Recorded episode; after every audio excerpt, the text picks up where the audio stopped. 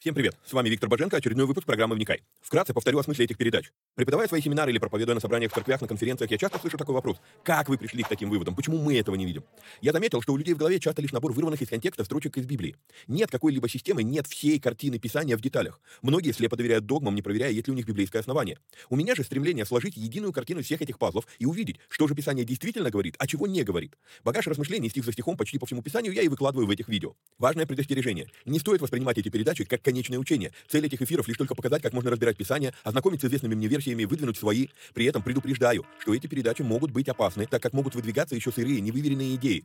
Я дерзаю их озвучивать, потому что хочу, чтобы мы все восстановили навык размышлять, а не тупо верить всему, что мы смогли нагуглить, прочитать, слепо доверять чьим-то мыслям. При этом, пожалуйста, не надо, посмотрев несколько выпусков, кидаться и исправлять своих знакомых служителей. Эти передачи для более корректного личного понимания текстов Библии, а не для бунтов в собраниях. Писание действует через внутреннее преобразование, а не через громкие внешние события. В этих эфирах за беспрекословный авторитет принимаются только 66 книг канона Священного Писания. Второканон, Талмуд и прочие апокрифы мы можем рассматривать и часто рассматриваем. Но для меня они лишь мнения, которые имеют право на существование, но не являются глазом с небес. И да, я отдаю себе отчет, что и сами эти передачи тоже по своей сути апокрифичны. Теперь немного технической информации. К сожалению, времена, когда можно было рассчитывать только на Facebook и YouTube, ушли в небытие. Какие-то соцсети запрещают власти, какие-то соцсети сами запрещают нас. YouTube на Западе уже приобрел репутацию видеогулага за навязывание своей повестки и подавление несогласных. И кто знает, что и кто еще надумает запретить нам или запретить нас.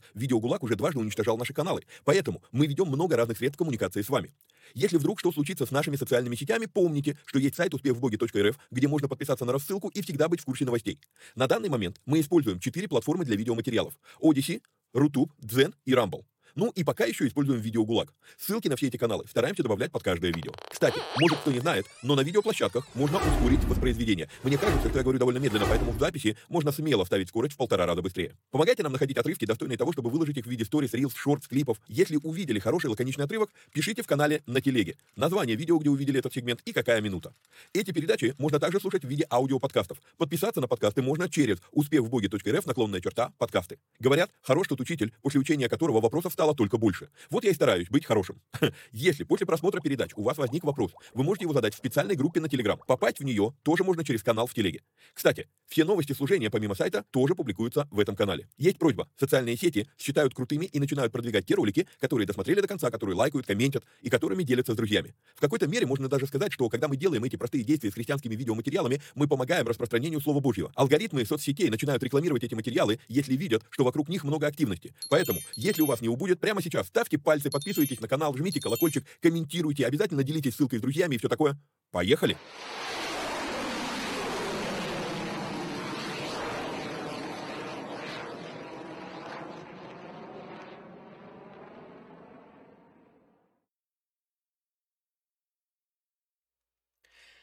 Поехали, то в мед. Привет всем отважным вникателям и вникая зависимым. Напоминаю, что если вам нравится то, что мы делаем, и у вас есть такая возможность, то нужно поддержать наши эфиры материально.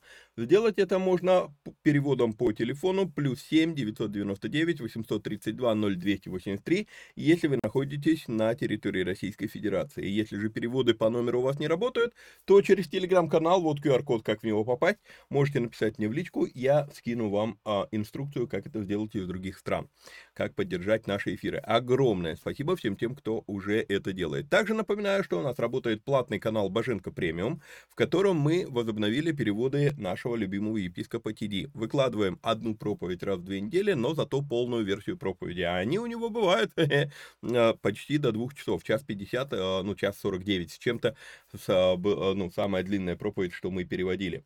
Вот. Помимо этого, а, в этом канале я отвечаю на вопросы приоритетно и более развернуто. Вот, например, на сегодняшний день уже там две, две или три просто не написал, потому что, ну, такие вопросы были, ну, внушительные.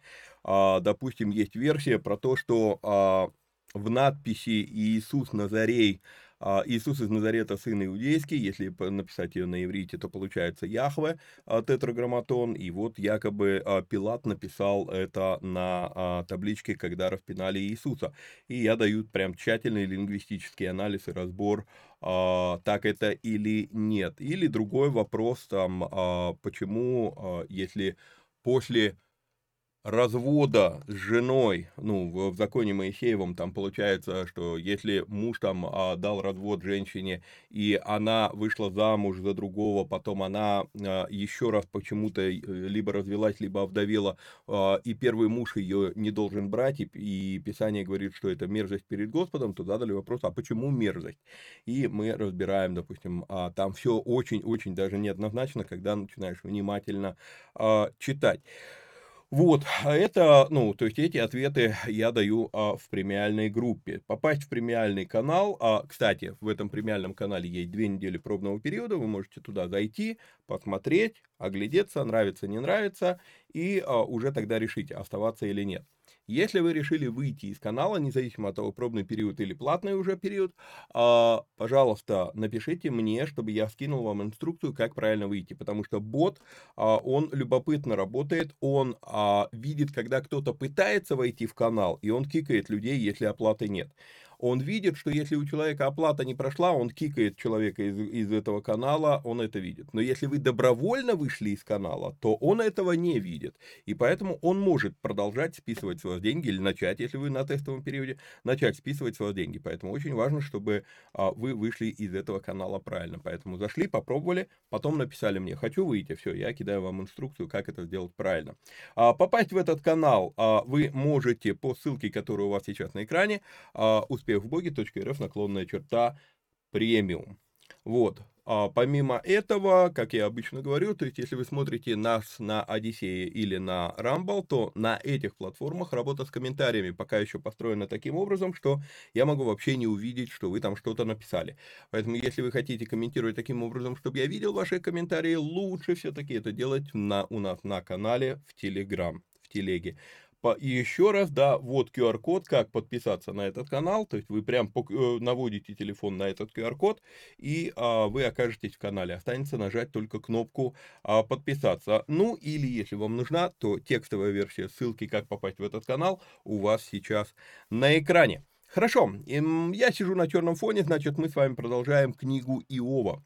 Книга Иова мы заканчиваем, думаю, что мы сегодня должны закончить первый цикл речей друзей Иова, друзья в кавычках, вот, а, и ответы Иова. То есть мы прослушали, прочитали речь Елифаза, ответ Иова речь э, Сафара, ответ Иова, речь Вилдада, а, вернее, был второй Вилдад, потом ответ Иова, и третий а, Сафар в прошлом черном выпуске мы с вами разбирали. Вот, и начали разбор а, ответа Иова. Одну главу разобрали, и сегодня надо разобрать еще две.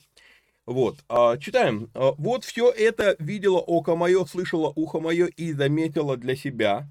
Сколько знаете вы, знаю и я, не ниже я вас.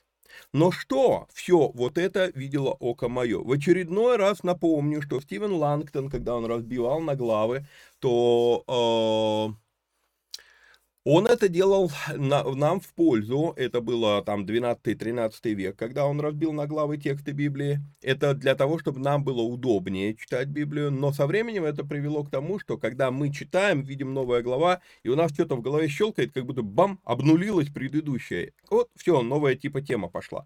А, нет, не новая тема пошла.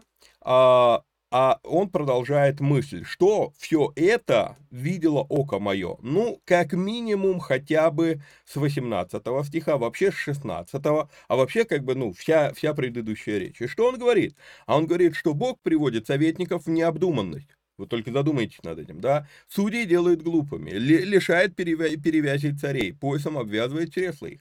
Князей лишает достоинства и так далее, и так далее, покрывает стыдом знаменитых и силу могучих ослабляет. А, ну, реально прям, мы с вами прошлый эфир закончили а, по Иову на мысли о том, ну, насколько вот эта глава, она не вписывается в современное богословие а, христианское, и, как ни странно, Бог дает авторитет этим словам в, Иова 42.7 показывал вам неоднократно этот стих, где Иов говорит, что, и, э, вернее, где Бог говорит, что Иов говорит обо мне более верно, чем вы, а, Вилдат, Сафар и а, Елифас.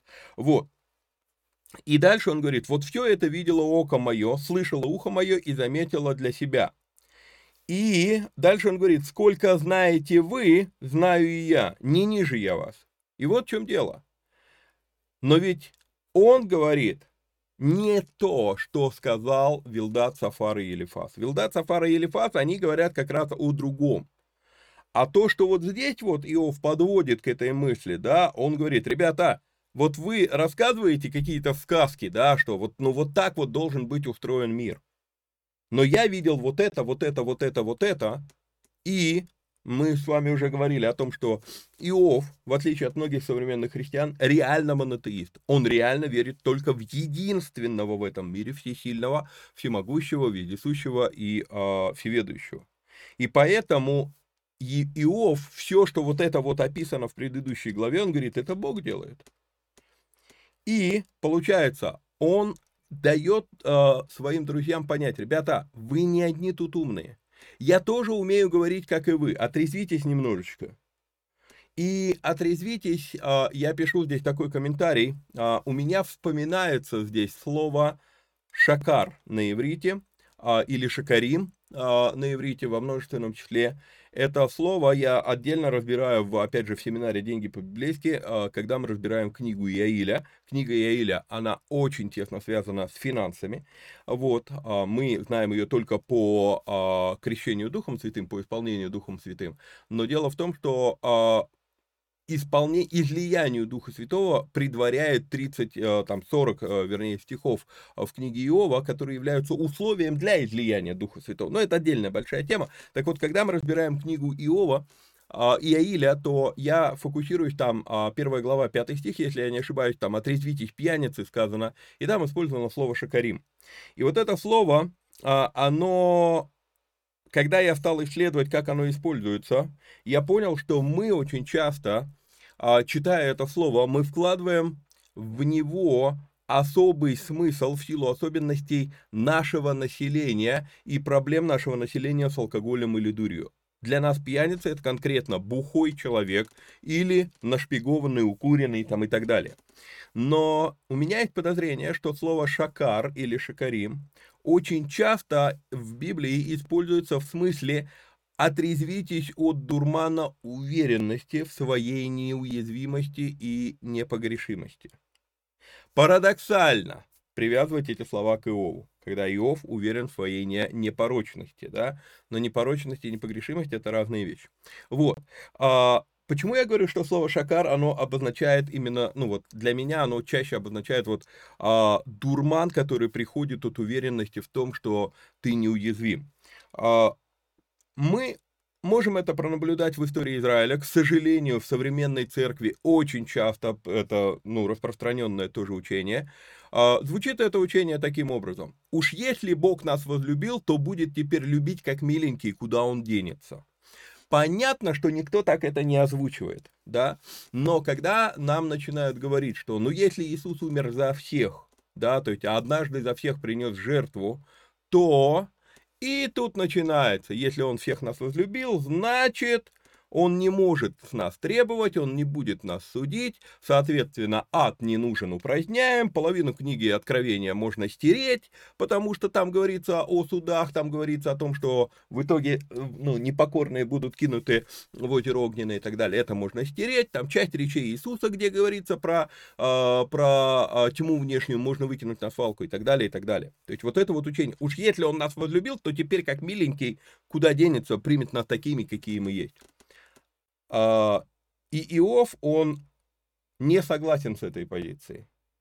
И поэтому вот когда он говорит, я знаю, я, сколько вы знаете, знаю я, и он говорит, не ниже я вас, для меня вот этот вот призыв а, «отрезвитесь». И зачитаю комментарий, он у меня тут длинный, а, зачитаю его. Иов этими словами пытается призвать их к трезвому суждению. Он как бы говорит им, у вас предвзятые взгляды, вы думаете, что поймали Бога за бороду, и теперь сидите тут такие умные, но поймите, что вы можете умничать только до той поры, пока вас лично это не коснулось. И говорил уже многократно об этом, что а, эти три речи, Елифаза, Саф, а, Вилдада и Сафара, это три ложных богословия. Все они отталкиваются от вечной мечты человека. Божьей справедливости, так как мы себе определили, нарисовали, что мы думаем является справедливым. Я не говорю, что у Бога нет справедливости. А, раньше я такое говорил, а потом я понял, нет, нет, нет, стоп. у Бога нет справедливости, так как мы себе, что мы себе возомнили справедливым. У Бога есть справедливость с его точки зрения. И очень часто его точка зрения не совпадает с нашей точкой зрения. Потому что мы смотрим со своей колокольни, и поэтому мы видим гадательно, как сквозь тусклое стекло. А заглянем в Евангелие от Луки, 19 глава, с 24 стиха. А, это знаменитая притча о минах, параллельное место Писания, притча, похожую притчу Иисус рассказывает в Евангелии от Матфея, притча о талантах. Думаю, все помните, о чем эта притча. Да, притча о минах, когда а, господин вызывает 10 слуг, каждому дает по мине, и потом э, уезжает в дальнюю страну. Когда он возвращается, он требует от них отчета. Первый пришел и говорит, вот, господин, ты дал мне одну мину, другие 10 я сделал на нее. Второй говорит, а, ну, получает награду. Второй говорит, а, вот ты дал мне одну мину, я сделал 5 из нее. Второй тоже получает награду. У малом ты был верен, над многим тебя поставлю, возьми в управление пять городов. Приходит третий. Третий говорит, вот я про тебя решил, что ты такой секой, поэтому я решил ничего не делать с твоими деньгами, я их закопал, вот тебе твое. И он возвращает ему сто процентов. И ну, господин говорит, ты лукавый раб и ленивый и так далее, да, а потом он говорит, и сказал предстоящим, возьмите у него мину и дайте имеющему 10 мин. И в семинаре «Деньги по-библейски», когда мы разбираем, мы очень тщательно разбираем там притчу о талантах и потом переходим на притчу о минах, а, я обычно перед 25 стихом говорю, что очевидно, что вокруг этого господина стояли социалисты. Потому что, смотрите, когда он говорит, возьмите мину у того, а, который ничего не сделал, и отдайте имеющему 10 мин, Толпа начинает вопить. Господин, у него уже есть 10 мин. Где справедливость? Всем же должно быть поровну. Греческая вот эта ментальность уравниловки. Вот. А, а Иисус дальше говорит вещь, которая вопию, является вопиющей несправедливостью с точки зрения человека. Сказываю вам, что всякому имеющему дано будет, а у не имеющего отнимется и то, что имеет. Как это так? Мы, мы, мы думаем, что вся Библия говорит нам, что а, надо вот, мол, э, что, ну, на, надо давать неими, неимущим. Надо давать неимущим. Но опять же, на семинаре «Деньги по-библейски» я подчеркиваю эту мысль, что а, давать неимущим надо не потому, что неимущим нужно обеспечивать. Не им это надо. Это нужно тем, кто имеет, чтобы не оказаться рабом мамоны. А неимущий если бы Бог хотел его обеспечить, он мог бы обеспечить, мог бы обеспечить его напрямую, потому что птицы не сеют и не жнут, и ли, лилии не работают, но одеваются красивее Соломона в, в лучшие годы. А понимаете, а если бы Бог хотел обеспечивать этих людей, он бы их обеспечивал. Тогда почему он говорит нам а, заниматься нуждающимися? А потому что это нужно имеющему, чтобы не стать рабом мамона. И вот тут вот получается момент, то есть сказываю, вот смотрите, сказываю вам, что всякому имеющему дано будет, а у не имеющего отнимется и то, что имеет, с человеческой точки зрения это несправедливо. А с точки зрения Бога, я дал тебе ресурс, и этот ресурс простаивает. Вот это несправедливо. Поэтому я возьму ресурс, который у тебя простаивает, и отдам тому, у кого он не простаивает. Вот это с точки зрения Бога справедливо. Но с точки зрения человека это несправедливо. И поэтому еще раз говорю, что а, три а, учения, которые представляют собой Елифас, Вилдат и Сафар, это три учения, которые построены на одном заблуждении, на одной мечте человечества. Божья справедливость, чтобы Бог за нас утверждал справедливость, но так, как мы ее себе нарисовали. Так не бывает.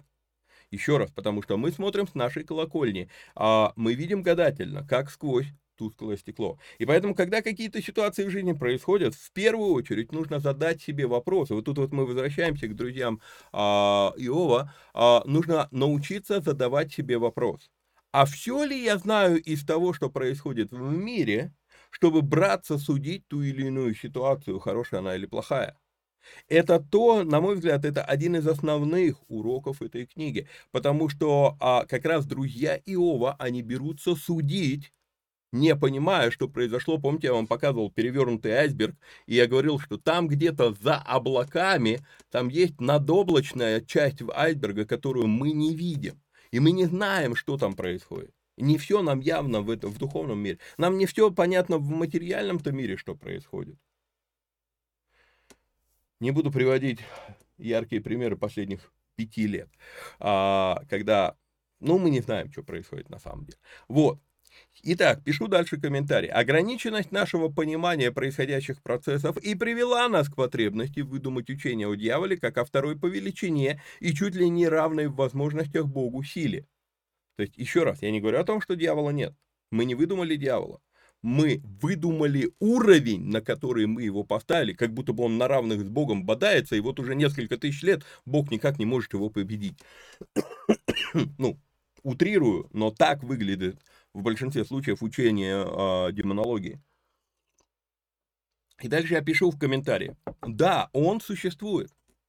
А вот почему он существует? И действительно ли у него столько сил, сколько ему приписывает современная демонология, это тот вопрос, над которым нам нужно задаваться.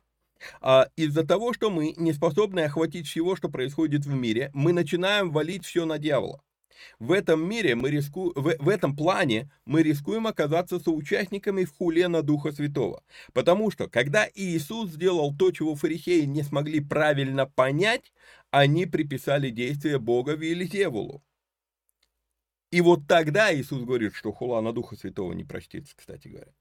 И поэтому здесь мы с вами возвращаемся в Иова, вторая глава, Десятый стих, слова Иова. «Ты говоришь, как одна из безумных, неужели доброе мы будем принимать от Бога, а злого не будем принимать? Во всем этом не согрешил Иов устами своими». Духу Святому, я говорил вам эту вещь уже, Духу Святому было угодно вставить вот эту фразу в этот стих. Во всем этом не согрешил Иов устами своими. То есть он был прав, когда сказал эти слова. И проблема наша в том, что мы пытаемся впихнуть Бога в наше богословие, а Он туда не вписывается. Как предвзятое мнение может быть одновременно и научно обоснованным, и ошибочным одновременно? А, приведу пример. А, я взял этот пример у одного из раввинов, и он говорит, исследователь, естествоиспытатель, решил замерить, какого размера рыба водится в пруду. И он взял сеть, ну, мы назвали бы это бродом, да, а, то есть он про, про, пробрел а, весь этот пруд, прям, ну, сеть, э, сетью выловил всю рыбу, замерил каждую рыбишку, которую поймал, и сказал, что а, в этом пруде водится рыба размером от 10 сантиметров. Научно обоснованный факт. Я замерил всю рыбу, которую мы поймали. И тут приходит другой рыбак и говорит, слушай, а что будет, если ты возьмешь сеть с ячейкой не 10 сантиметров, а 7, или 5, или 3? Понимаете? У него научно обоснованный вывод. Он замерил рыбу, которую он поймал, но вся проблема заключается в том, что предпосылка изначально, что 10 на 10 ячейка сетки была верной. А если взять сетку помельче, вдруг там найдется рыба размером 5, на, 5 сантиметров, например. Да, понимаете? Вот. А, дело в том, что наши выводы всегда ограничены данными нам органами чувств и вместимостью ума. Две, два ограничения. И опять же на семинаре «Деньги по-библейски» я показываю людям эту вещь, что ограничения всегда на принимающей стороне. Бог способен дать намного больше, чем приходило нам на разум. Но вопрос в том, что наш разум ограничен. И вот тут вот момент, то есть мы всегда ограничены данными нам органами чувств и вместимостью ума. ума.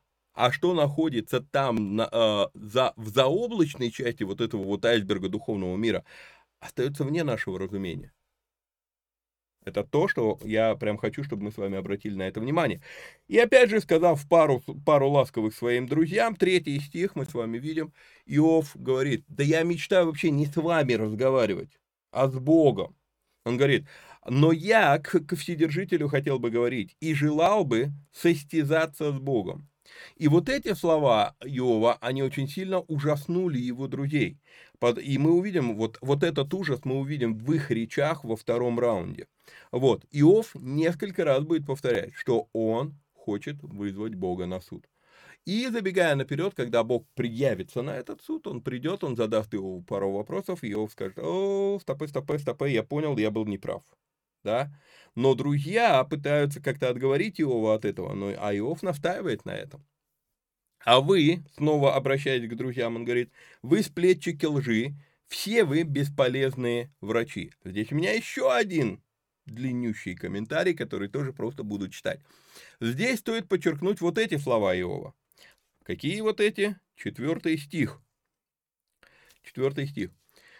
А, я уже говорил, что друзья Иова говорят то, в чем они-то искренне убеждены. Они искренне убеждены, что в этом пруду водится рыба всего лишь 10 сантиметров и не меньше. Может быть больше, но не меньше. Вот. Они свято верят в то, что они говорят. Но, как сказал Тиди, можно быть искренним и абсолютно искренне, абсолютно заблуждаться. И если мы посмотрим еще и слова Иова здесь, то я добавлю, что в искренности можно запросто стать сплетчиком лжи. Можно искренне верить в то, что мы говорим. А некоторые вещи даже за время уже вникая, за время вот, ну, третий, а, четвертый, вернее, год мы ведем эти эфиры, и уже некоторые вещи я пересмотрел благодаря тому, что вот мы с вами вслух читаем Писание и размышляем над ним. И какие-то вещи я пересмотрел. А когда-то я искренне говорил, ну так написано. А так не написано. Ну, например, там, э, я был абсолютно убежден, ну, где-то кто-то мне проповедовал о том, что а, надо, ну, все, все блудницы побиваются камнями. Вот, ну, надо по закону Моисея, всех блудниц надо было побивать камнями, поэтому, когда к Иисусу привели блудницу, пойманную в прелюбодеянии, а, то... И вот сегодня, когда я делал исследование, там, чтобы ответить в, премию, в премиуме на вопрос, я сегодня увидел, подожди, подожди, а есть кейсы, когда Бог говорит, что вот, а женщину не трогайте, мужика надо побить камнями. Опа-на. Оказывается, не все так просто. Вот. А, ну, сколько лет я говорил, что, ну, доходя до того, что там Иисус писал пальцем на песке, я говорил о том, что вот, мол, ну, блудниц надо побивать камнями. Не всех. Это, это книжники, которые ее поймали, они сказали это. Но так ли написано в законе Моисеевом? Внимательно читаешь и вдруг видишь, а там есть разные кейсы. И оказывается блудницы, когда на, на, на оригинал идешь, то ты, ты видишь, что там оказывается два разных слова блудниц, ну и так далее. Вот. То есть, а до этого я абсолютно искренне в вере говорил эти вещи, и вдруг стал копать в Писанию, и у, стопы, стопы, стопы. Так оказывается, не так все просто, и мне теперь надо переосмысливать, как я какие-то вещи формулирую. Так вот, а, вся эта книга, книга Иова, является для нас наглядным уроком. Если ты не знаешь всего, что происходит на небесах, друзья Иова не знали, что происходит, произошло на небесах, да? Если ты не знаешь всего, что происходит на небесах, то твои искренние, но уверенные в своей правоте суждения будут ложью. Мы уже неоднократно говорили, что нам условия задачи известны. Иов не порочен. Друзьям Иова условия задачи, данные в первой и во второй главах этой книги, были неизвестны. И потому все их суждения, они были лишь от подоблачной части айсберга духовной информации. То есть вот то, что я вижу, вот, ну вот я делаю такие выводы. Да, а что там за облаками происходит, ну, мне не видно, поэтому как будто бы этого не существует.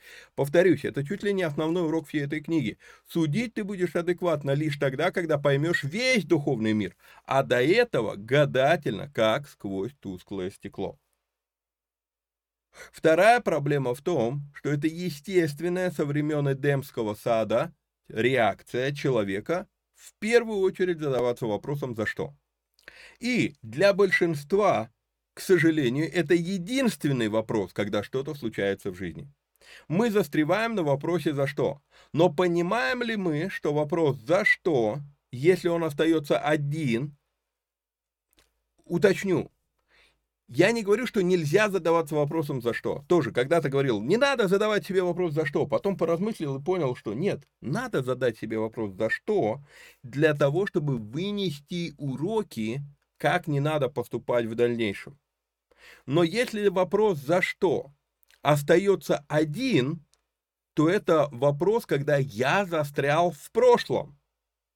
Но если мы с вами посмотрим 1 Коринфянам, на этот стих много лет назад обратил внимание мой пастор, ну, не помню, он, то ли он проповедовал, то ли где-то беседа была, и я э, присутствовал, и я услышал эту беседу. Но так это мощно. Смотрите, Павел говорит – пишет Коринфянам, 1 Коринфянам, 3 глава, 22 стих, а, он говорит, Павел ли, или Аполлос, или Кифа, или мир, или жизнь, или смерть, или настоящее, или будущее, все ваше. И Алексей Павлович тогда задал вопрос, он говорит, смотрите, а чего здесь нет?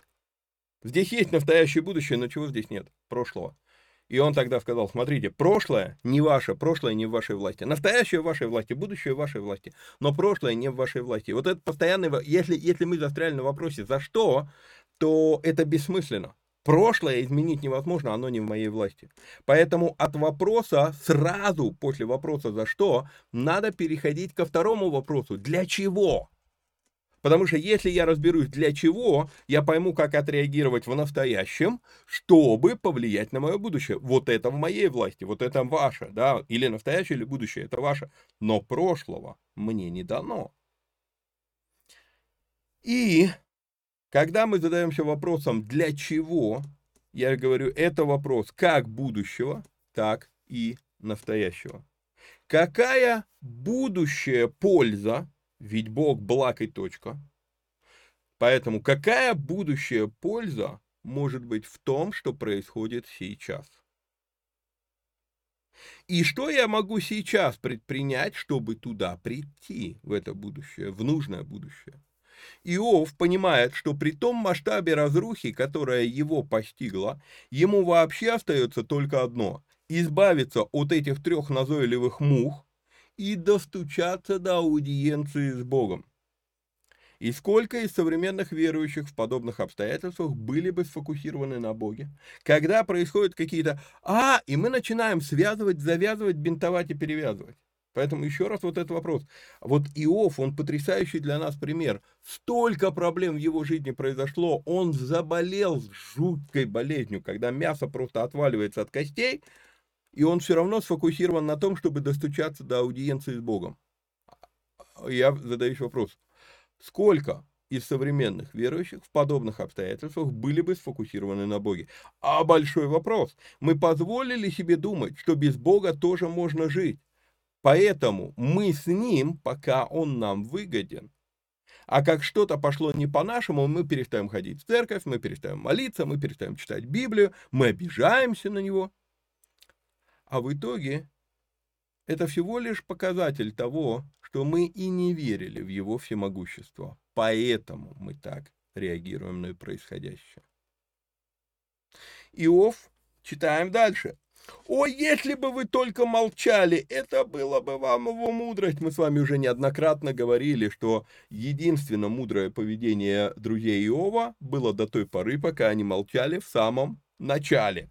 Книга притч, 17 глава, 28 а, стих говорит именно об этом. «И глупец, когда молчит, может показаться мудрым и затворяющий уста свои благоразумным». Иов говорит, «О, если бы вы молчали, то это почелось бы вам за мудрость».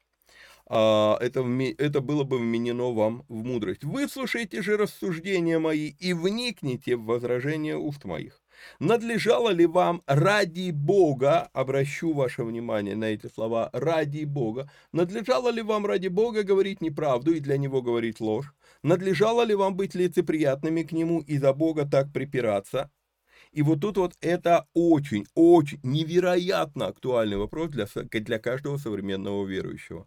Надлежало ли вам ради Бога говорить неправду? Потому что вот это вот а, а, как она, теодицея, да, попытки постоянно отмазать Бога, оправдать его, э, как-то вот сделать его более продаваемым, да, более, э, так это, под, под, подлатать его маркетинг, и поэтому мы начинаем где-то перевирать тексты Писания для того, чтобы отмазать его, где он говорит, я это сделал. В книге Иаиля несколько раз Бог говорит, я послал на вас эти казни. Мы начинаем, не-не-не, Бог так не мог. Я уже не говорю, опять же, про Исаия 45.7, там, да, а, там, про а, третью книгу царств, там, 23 глава, 20, 23 а, стих. И так много-много ну, мест Писания, которые мы, мы делаем вид, что их в Библии нет, для того, чтобы просто, ну, подлатать маркетинг Бога. Мы начинаем говорить неправду ради же Бога, между прочим, и для Него говорить ложь. Иов задает вопрос и говорит, неужели Бог в этом нуждается? Вот именно поэтому я говорю, что теодицея довольно-таки глупое занятие. А, да, я понимаю, чем оно вызвано, но при этом я также понимаю, что Бог в наших отмазках ему не нуждается. Более того, даже в Новом Завете Бог делает некоторые вещи, которые не вписываются в современную концепцию плюшевого Бога. Повторюсь, говорил уже об этом неоднократно, но когда люди говорят, вот в Новом Завете Иисус ничего подобного не делал, да, а, когда говорят, ну это в Ветхом Завете, да, вот, а, ну там недавно мне написали, да, я вот не видел, чтобы Иисус, Иисус так делал. Как будто бы в Новом Завете Отец перестал существовать. А, нам так это нравится. Эта идея многобожия. А, кто повел Иисуса в пустыню для искушения дьявола? А кто отправил Иисуса на крест? И, и, и еще раз вот к этой реплике. Иисус так не делал. А, Евангелие от Марка, 6 глава, 45 стих. И тотчас понудил учеников своих войти в лодку. Понудил, заставил. Почему, по, почему здесь слово «понудил»? Да потому что у его ученики опытные рыбаки. Они знают, что на море будет шторм. 48 стих. Они знают, что будет шторм, а он их посылает в этот шторм. Не, Иисус так не делал. Знал ли вообще Иисус, на какую жизнь и на какую смерть обрекает апостолов, призывая их в Галилее? Чьей силой сделано деяние 5.5? Чьей силой сделано деяние 9.8? Чьей силой сделано деяние 13.11? Я уже не говорю про 1 Коринфянам 5.5, я уже не говорю про 2 Коринфянам 12.7. А, если взять Ветхий Завет, список будет еще больше. И Бог прямо говорит, что это Он делает. И поэтому, если мы говорим, что это не Бог, то возникает вопрос, какому Богу мы тогда поклоняемся. Это явно не библейский Бог. Тогда почему ради Него мы говорим неправду и для Него говорим ложь? Он говорит, надлежа, надлежит ли за Него так припираться? Это глубочайший по важности вопрос. К сожалению, часто сегодня больше фокус на размере толпы в церкви, а не на том, чтобы люди знали истинного Бога. Увы, зачастую это делается из корысти. Приношения. Начни говорить о библейском Боге, и в церкви останутся только искренне верующие, остальные разбегутся, резко упадут приношения, а это уже опасность нашему существованию как организации. Печально, но правда. Надлежало ли вам ради Бога говорить неправду и для Него говорить ложь? Надлежало ли вам быть лицеприятными к Нему и за Бога так припираться? Хорошо ли будет, когда Он испытает вас? Обманете ли, заметьте, когда? Он не говорит, если Бог испытает. Он говорит, когда. Хорошо ли будет, когда он испытает вас? Обманете ли его, как обманывают человека? Строго накажет он вас, хотя вы и скрытно лицемерите. Мы читали их речи очень скрытно. Они так вроде как впрягаются за Бога, пытаются его отмазать, и Одиссею делают. Читаю комментарий. Стоит остановиться и подчеркнуть, насколько прямолинеен Иов по отношению к своим друзьям. Раньше Иов говорил, если Бог вас испытает. Теперь он конкретно говорит, что не если, а точно Бог вас испытает. При этом еще раз подчеркну, что Иов говорит, что Бог накажет тех, кто так красноречиво делал Теодицею. Неужели величие его не устрашает вас, и страх его не нападает на вас? И а, многие задаются здесь вопросом, почему Иов так настойчиво упрямился, что он не порочен и пострадал без вины? Да потому что он имел страх Господень, говорит, и страх Господень неужели не нападает на вас? У Иова, в отличие от его друзей, был страх Господень. И заметьте, как разительно отличаются их реплики, да? Вот. Он не собирался признаваться во лжи, тем более говорить ее. Увы, зачастую мы малодушествуем перед малодушными душо, ду, ду, духовными анестезиологами. Они говорят с уровня своего понимания, говорят с уровня своего богословия, говорят, как были научены, но, увы, научены больше людьми, а не Богом. В итоге они достают страдающего Иова своими домыслами, и сегодня Иову проще сказать, хорошо, хорошо, я виновен. Вот современному Иову вот проще, хорошо, хорошо, все, виноват. Ладно, вы задолбали уже. Да? Только бы эти трое отстали от современного Иова, я пишу дальше в комментарии. Но становясь такими малодушными, мы теряем непорочность. И согласись Иов с этими доводами духовных анестезиологов, он бы соврал. А следовательно, уже вот тут он бы потерял непорочность. Если я не знаю, в чем я виновен, то я, то я не знаю, в чем я виновен. И точка. Может ли Бог причинить какие-либо страдания несправедливо? А здесь все зависит от того, как мы воспринимаем смысл и цель книги Иова. Если это чисто поэтическое произведение, гипотетическая ситуация, то смыслом этой книги окажется мысль, мы с вами говорили, что ну, неизвестно, был ли Иов на самом деле, или это все-таки метафорический персонаж. Если это гипотетическая ситуация, то смысл получается, да даже если бы Бог несправедливо отнесся к праведнику, праведник он потому и праведник, что его отношение к Богу не зависит от того, что Бог делает с ним. Услышьте эту мысль еще раз. Е, если это чисто поэтическое произведение, гипотетическая ситуация, то смыслом этой книги окажется мысль, даже если бы Бог несправедливо отнесся к праведнику, праведник, он потому и праведник, что его отношение к Богу не зависит от того, что Бог делает с ним. А если же эта книга описывает реальные события, то ответ будет беспощаден. Да, может. И вы спросите, как же так? А я вам скажу еще раз, что наша справедливость, вот наше человеческое понимание справедливости, это выдумка человека, который живет головой назад. Он во всем ищет бумеранги вчерашнего дня. Но вот в чем дело. У Бога все было предусмотрено. И заметьте, зная, как поступит каждый из почти 8 миллиардов человек, ну, теперь уже 8 миллиардов, да, он знает, как использовать наше решение во благо своему вселенскому плану.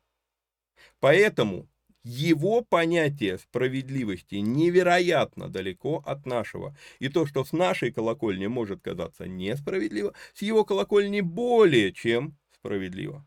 Хотя Бог и вне времени, тут длиннющий комментарий, хотя Бог и вне времени, но в нашей колокольне стоит всегда помнить, Бог не действует из прошлого, Он действует ради будущего.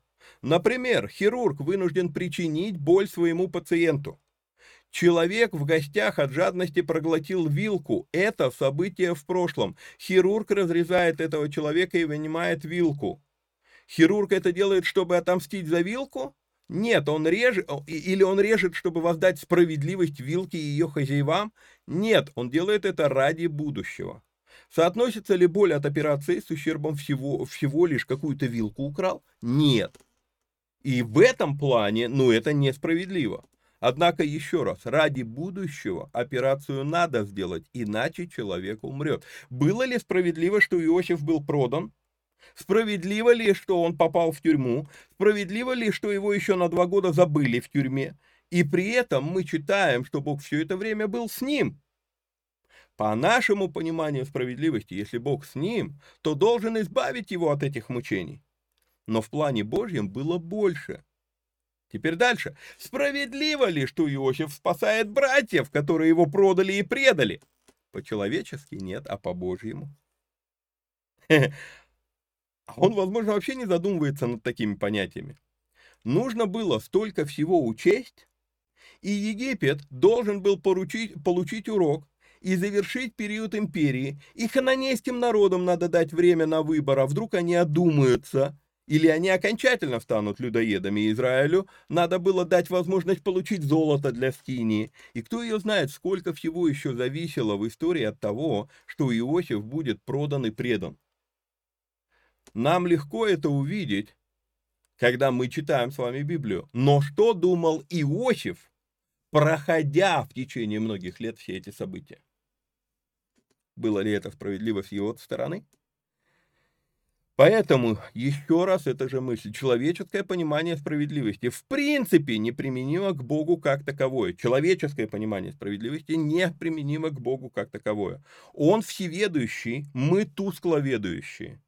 Могу дать в подтверждение много мест в Библии, ограничимся хотя бы одним отрывком. Исайя 55, вы все знаете, куда я иду.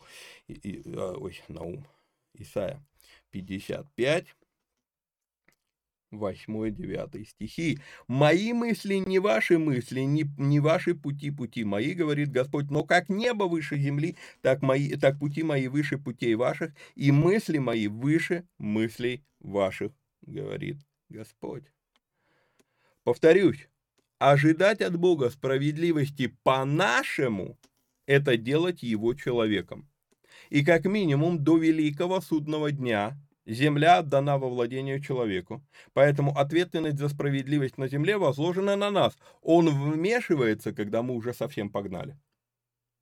То, что мы уже читали в этой книге, и то, что будем еще читать дальше, это попытки человека сделать выводы о поднебесной части айсберга Божьего плана, человека, не видящего наднебесную, занебесную часть этого айсберга Божьего плана.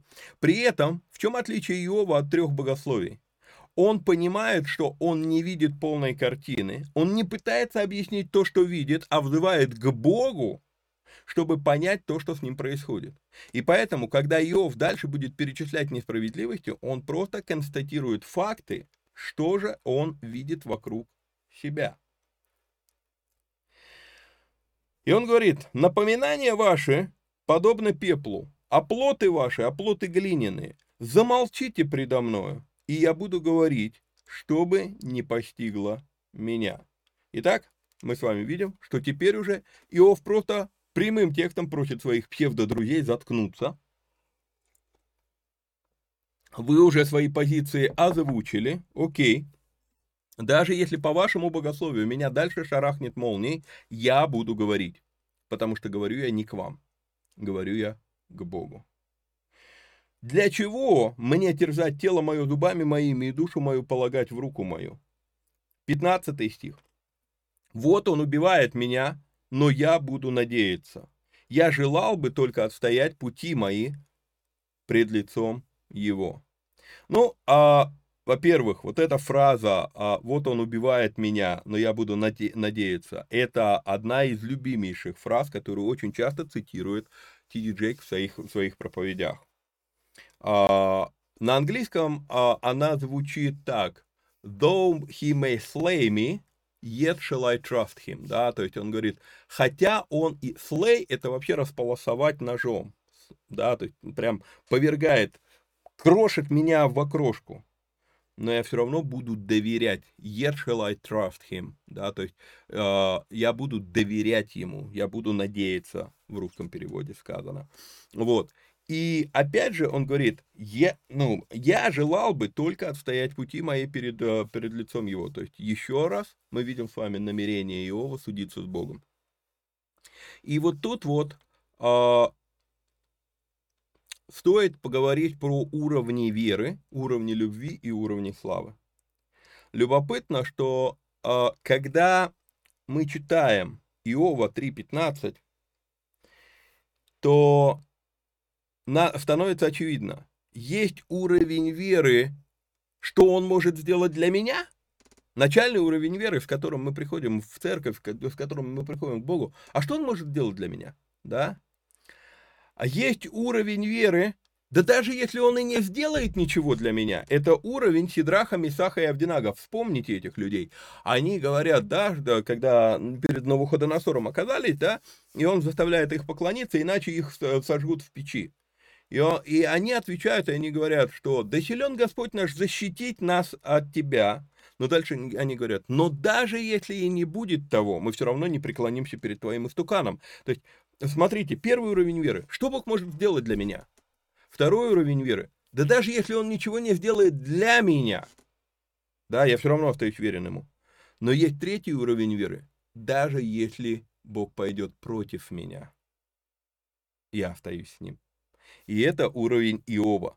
Вот Он убивает меня, но я буду надеяться. То есть, а, не знаю, как вы, но Мне а, кажется подвигом веры быть на уровне Сидраха, Мисаха и Авдинага. Или Авакума, да, даже если маслина не даст, а даже если не станет овец в загоне, и маслина не даст плода. Да, то есть вот этот вот э, уровень, он одинаковый с Сидрахом, Мисаха и Авдинага, можно назвать еще уровень Авакума. Вот это кажется подвигом веры. Но уровень веры, который, которую показывает Иов, это вообще запредельно. Даже если Бог будет против меня, я все равно надеюсь на него. И уже, и это уже в оправдание мне, потому что лицемер-то не пойдет пред лицо его. Представляете, да? Помните, я вам говорил, что Иов не хочет лицемерить перед своими обвинителями, да, и вот он говорит, ну, лицемер не пойдет пред лицо, пред лицо Бога. Выслушайте внимательно слово мое и объяснение мое ушами вашими. То есть он говорит, послушайте внимательно. Вся проблема заключается вот в чем. Мы очень часто, вот, за, э, ну, а, думаю, если вы обучались где-либо на лидерских школах, то вы это уже слышали. Если не слышали, то просто вот обратите на себе, э, внимание на свое поведение, вы увидите, как это работает. Мы на самом деле, когда, когда человек нам что-то говорит, мы же, мы же очень быстро перестаем слушать, что он говорит. Мы думаем, мы поняли его мысль, и пока он дальше там звучит, мы уже наслаждаемся своим ответом у себя в голове. И в итоге мы настолько слышим сами себя, что мы не слышим, а человек, оказывается, он как бы сказал сначала мысль какую-то, да, и потом он пытается ее развить, и если бы ты дослушал до конца, то окажется, что все совсем наоборот, но ты не слушаешь его, ты уже наслаждаешься звуком своего будущего ответа. Но вот ты сейчас выдохнешься, и я как тебе врежу своим ответом. Он говорит, выслушайте внимательно слово мое и объяснение мое ушами вашими. И здесь мы снова сталкиваемся с десятью помехами по Бернару Верберу. Это свойственно всем нам. Мы не понимаем, что нам говорят, и зачастую не, не понимаем, потому что мы слышим не себя, мы слышим других. Ну, мы, вернее, мы слышим не других людей, мы слышим себя. Я вот тут вот, что-то я не помню, а я показал вам 10 помех Бернара Вербера или нет? Это должно было быть в прошлом выпуске. По-моему, показывал. Ну да ладно. А, допишу передачу, пересмотрю. А, вот я завел судебное дело. Знаю, что буду прав. Снова Иов обращается к Богу и говорит, я завел судебное дело. Кто в состоянии оспорить меня, ибо я скоро умолкну и испущу дух. Двух только не делай со мною. Ну, добавлено здесь слово вещей, оно здесь уместно. Двух только вещей не делай со мною, и тогда я не буду укрываться от лица твоего. Удали от меня руку твою, и ужас твой да не потрясает меня. Тогда зови, и я буду отвечать, или буду говорить я, а ты отвечай мне. А Дерзновение здесь невероятное. И у меня здесь на 22 стих записан такой комментарий. Когда я сказал учителю иврита, что буду делать разбор книги Иова в передачах «Вникай», он сказал мне, что я ввязался в самую трудную книгу Библии и с точки зрения использованного языка, и с точки зрения смысла, и с точки зрения целей написания этой книги. Вы обратите только внимание на это дерзновение. Он просит двух вещей не делать, потому что если это сделать, понятно, что Иов не сможет ответить. Однако, если речь о беседе, то Иов просит не подавлять рукой и не ужасать. Тогда Иов сможет говорить. И меня до безумия впечатляет сочетание трепета и дерзновения перед Богом в Иове. Вот, ну реально, ре, реально герой веры.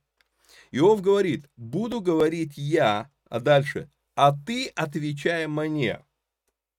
Потрясающий, зашкварный уровень хуцпы. Думаю, что многим из вас слово хуцпа уже знакомо. И да, Бог позже спросит у Иова, немного ли ты о себе подумал, чтобы я тебе отвечал? Бог-то это спросит, но при этом благословит в итоге Иова, у которого была эта хуцпа, а не Елифаза, Вилдада и Сафара.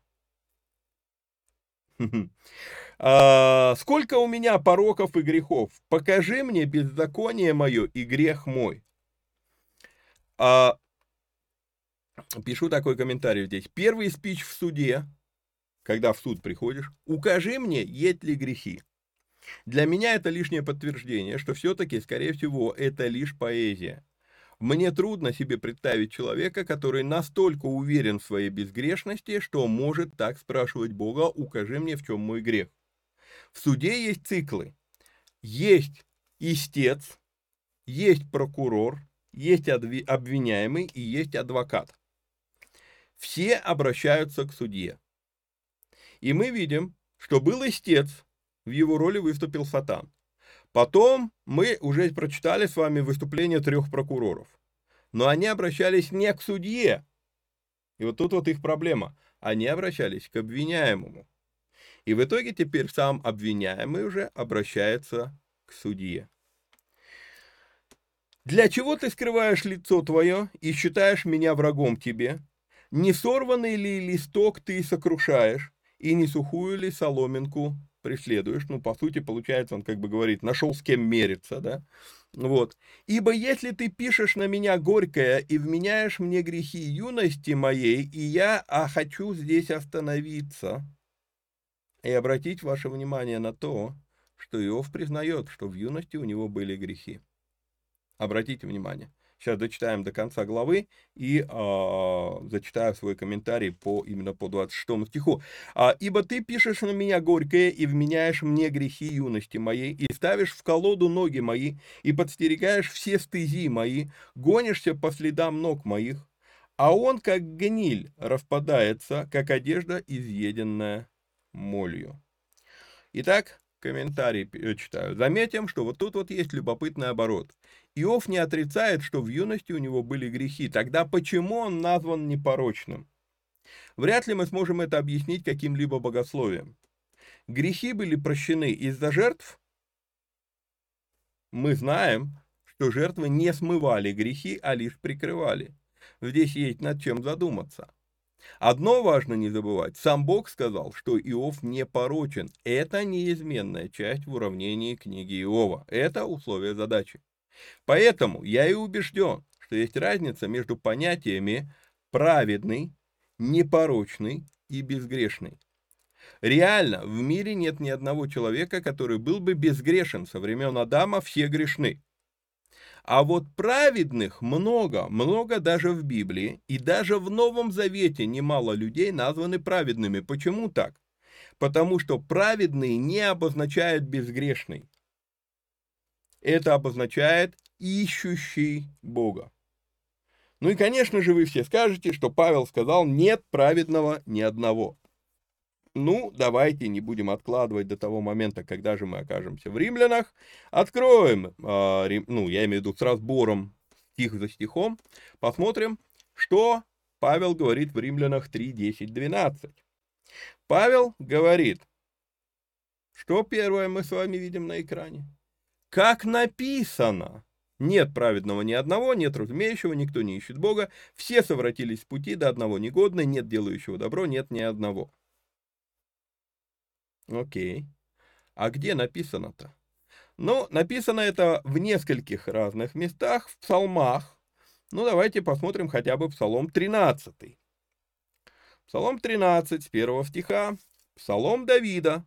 «Сказал безумец в сердце своем, нет Бога, они, кто-то, они, безумцы, развратились, совершили гнусные дела, нет делающего добро. Господь презрел, с небе, э, Господь с небес презрел на сынов человеческих, чтобы видеть, есть ли разумеющий, какой ищущий Бога. Но все уклонились, сделались равно непотребными, нет до делающего добро, нет ни одного. Неужели не вразумятся все делающие беззаконие, съедающий народ мой, и дальше, и дальше, и дальше? Смотрите, очень любопытная вещь. Давид говорит, что Господь презрел, он стал искать, но все уклонились, сделались равно непотребными. Хорошо. Посмотрим еще одно параллельное место. Это 52-й псалом со второго стиха. «Сказал безумец в сердце своем, нет Бога, развратились они и совершили гнусные преступления, нет делающего добро. Бог с небес презрел на сынов человеческих, чтобы видеть, есть ли разумеющие, э, есть ли разумеющие, ищущие Бога. Все уклонились, сделались равно непотребными, нет делающего добро, нет ни одного. И опять призыв, неужели не вразумятся, делающие беззаконие? Там убоятся они страха, где нет страха, ибо рассыплят и так далее, да? А, окей. Посмотрим на одиннадцатый псалом. Второй стих. Что, что здесь? Кто у нас псалмопевец? Да, это тоже псалом Давида. Что здесь Давид говорит? Не стало праведного. Не стало обозначает было. Были. Мы берем римлянам и извращаем смысл слов Павла в то, что праведником быть невозможно. Хорошо, Погоняю вас, прям, прям реально погоняю вас по книге псалмов. Первый псалом, пятый стих. Э, вернее, шестой, прошу прощения, шестой стих. Да? Е, пятый стих. Почему не устоят нечестивые на суде? И грешники в собрании кого? Тех, кого не существует? Тех, кем невозможно быть? Ибо знает Господь путь кого? Тех, кого не существует? Кем, кем не можно стать? Невозможно стать. Псалом 5, 13 стих. «Ибо ты благоволишь, благословляешь кого? Того, кого ни, кем невозможно стать? Кого не существует?» Нет, написано, «Ибо ты благословляешь праведника Господи». А, Псалом 10. Это мы только одну книгу смотрим, только книгу псалмов, 10 псалом, 3 стих. А, когда разрушены основания, что сделает кто? Тот, кем невозможно быть? Или пятый стих. Господь испытает кого? Кстати, испытает кого? Испытает кого?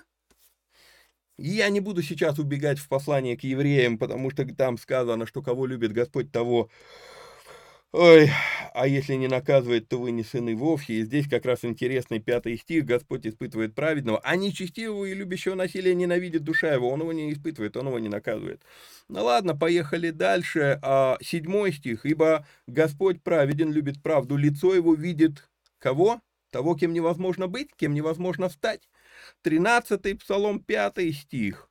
А, там убоятся они страха, ибо Бог вроде кого? Вроде тех, кем невозможно стать, кого не может быть? Нет, написано вроде праведных. 30, 30 псалом, 19 стих.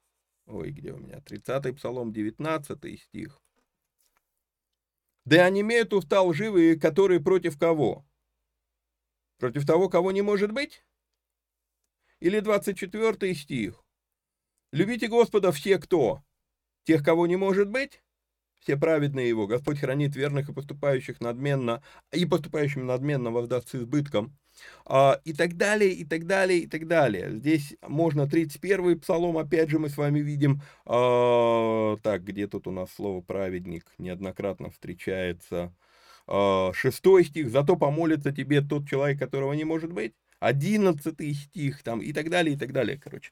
Много, много, много где мы с вами видим, что праведники есть. Это все тоже псалмы Давида. Тогда получается, говорит ли Павел, а вместе с ним и, а, вернее, Давид, говорит ли Давид, а вместе с ним и Павел, что невозможно быть праведником? Нет. В Псалме 11, 13, 52 он сокрушается, Давид, что праведников не стало. Люди перестали искать Бога. Так и Павел, когда он пишет послание к римлянам, он ссылается на это, сокрушаясь, что люди перестали искать Бога. Окей? Okay? А, читаю комментарий дальше. Так и Павел в римлянам. Мысль именно в этом. Люди не хотят искать Бога. Кто такой праведник? Это тот, кто ищет Бога. Не тот, кто его нашел а тот, кто постоянно стремится к нему, постоянно исследует, постоянно мыслит о Боге. Становится ли человек от этого безгрешным? Нет, это разные состояния. Поэтому человек праведен, и благодаря жертве Иисуса ему прощаются грехи. Но есть третья категория людей, это непорочные. Непорочные – это когда стремления человека не имеют в себе порока. Значит ли это, что у него нет грехов? Тоже нет. Возвращаемся в книгу Иова, 13 глава. Какой тут у нас был стих, да, там? 26 стих. Мы с вами видим, что да, Бог называет Иова непорочным, и я обращал ваше внимание несколько раз на то, что Бог не называет его безгрешным. Иов сам говорит, есть у меня грехи, но ты мне вменяешь грехи юности моей, грехи моего несовершенства, грехи моего младенчества. И поэтому, значит ли, э, итак, непорочный – это когда стремление человека не имеет в себе порока. Значит ли это, что у него нет грехов? Тоже нет. Ошибки совершают все, а грех на иврите буквально переводится промах, ошибка. Это есть у всех. Но когда человек не имеет порока в своих намерениях, в своих мыслях, в своих желаниях, он не порочен, хотя и грешен. И особо стоит еще раз задуматься, что когда Бог предлагает сатану посмотреть на Иова, он не говорит, что Иов безгрешен, он не говорит, что Иов праведен, он только лишь говорит, что Иов не порочен. У-у-у, фундаментальнейшая мысль. А... Задержу вас немножечко. 14 глава. У меня здесь, я смотрю, комментариев очень мало, поэтому мы с вами Прочитаем, пролетим 14 главу. Человек, рожденный женой, кратко, краткодневен и присыщен печалями. Как цветок он выходит и опадает, убегает, как тень, и не останавливается. И на него-то ты отверзаешь очи твои, и меня ведешь на суд с тобою? Кто родится чистым от нечистого? Ни один. Если дни ему определены, число месяцев его у тебя, если ты положил ему предел, которого он не перейдет, то уклонись от него, Пусть он отдохнет, доколе не окончит, как наемник дня своего. Смотрите, интересно, по четвертому стиху комментарий. Иов говорит, что да, я рожден от женщины, то есть я рожден во плоти, а плоть противится духу, и потому да, я грешен, не мне с тобой мериться. Но он также говорит, что жизнь человека – дело недолгое. И спрашивает, что же ты ополчился тогда против былинки? За что ты судишься со мной? И смысл вопроса в том, что на этой линии старта, да, жизни, а, мы все оказываемся безногими бегунами. Мы все не способны бежать это ресталище нормально. Тогда почему именно со мной ты судишься? И опять же, не за что, а поиск Иова. В чем твой смысл во всем том, что происходит? Если бы вопрос «за что?», то да, есть за что. Он говорит, есть у меня грехи. Я рожден ну, от нечистых людей. Как я могу быть сам чистым? Вот. Если вопрос «за что?», то да, есть за что. Но и всем другим тогда есть тоже за что предъявить. В этом плане мы тогда все равны. Почему ко мне-то все это привалило в жизнь?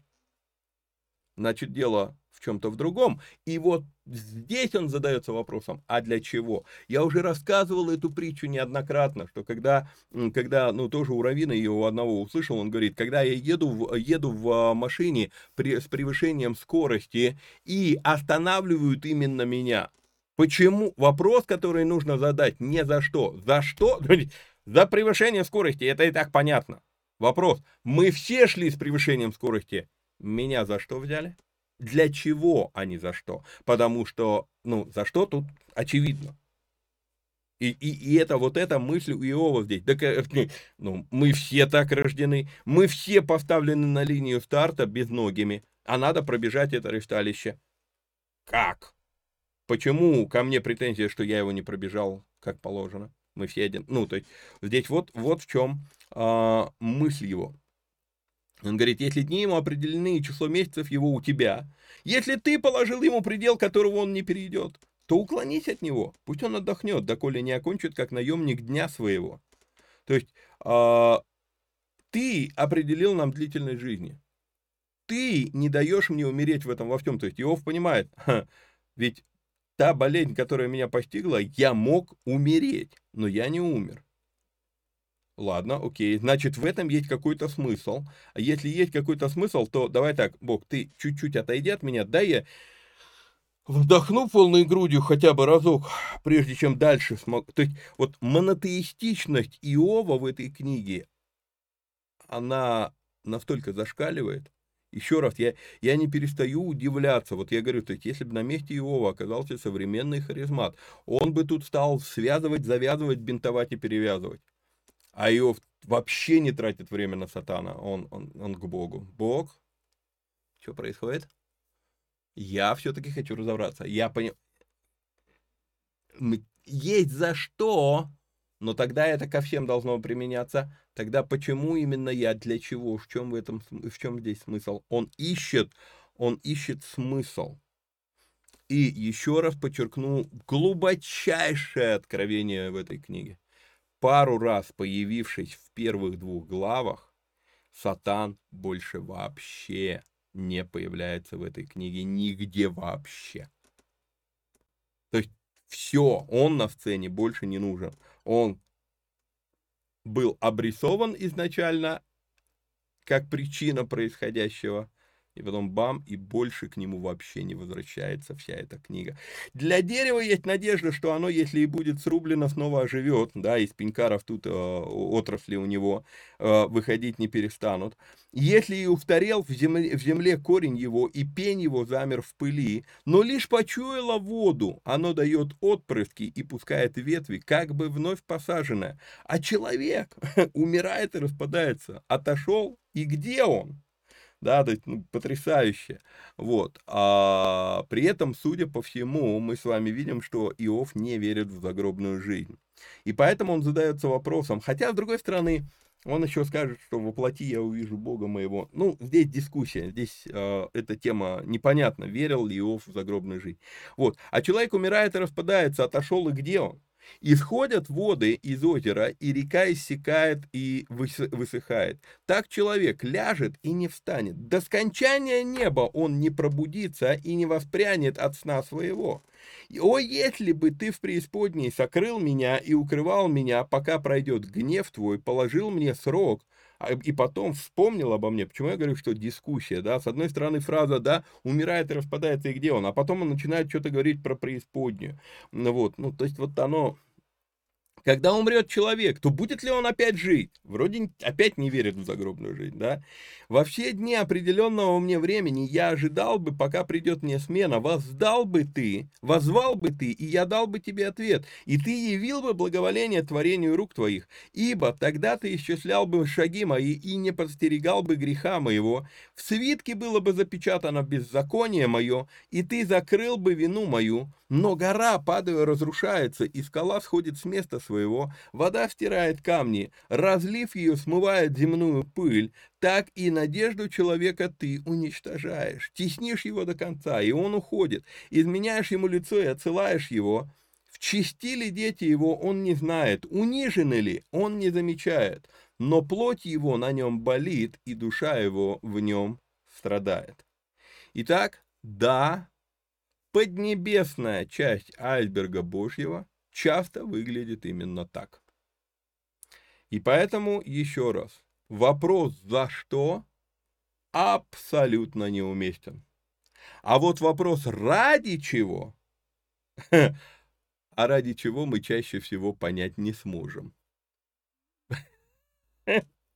Это потрясающая книга. А я говорю, то когда когда читаешь эту книгу внимательно, когда абстрагируешься от уровня страдания и пытаешься увидеть что-то, что видел Иов за пределами этих мучений, этих страданий, эта книга, она не может не потрясать, и, и поэтому, вот поэтому я говорю, для меня книга Иова это одна из наиболее любимых моих книг. Она, я, я далеко не могу сказать, что я ее понял но я ее люблю. Это, это потрясающая книга. Это, это что-то с чем-то.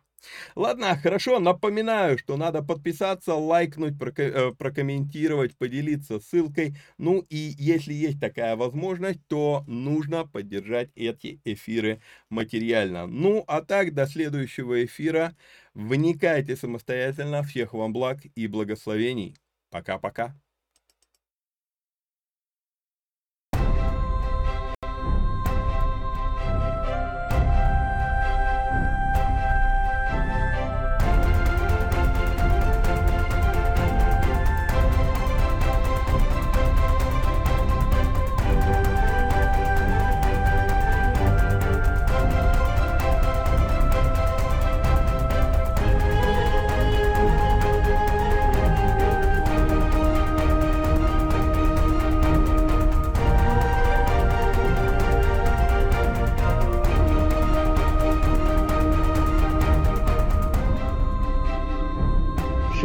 ישראל, אדוני אלוהינו, אדוני אחד.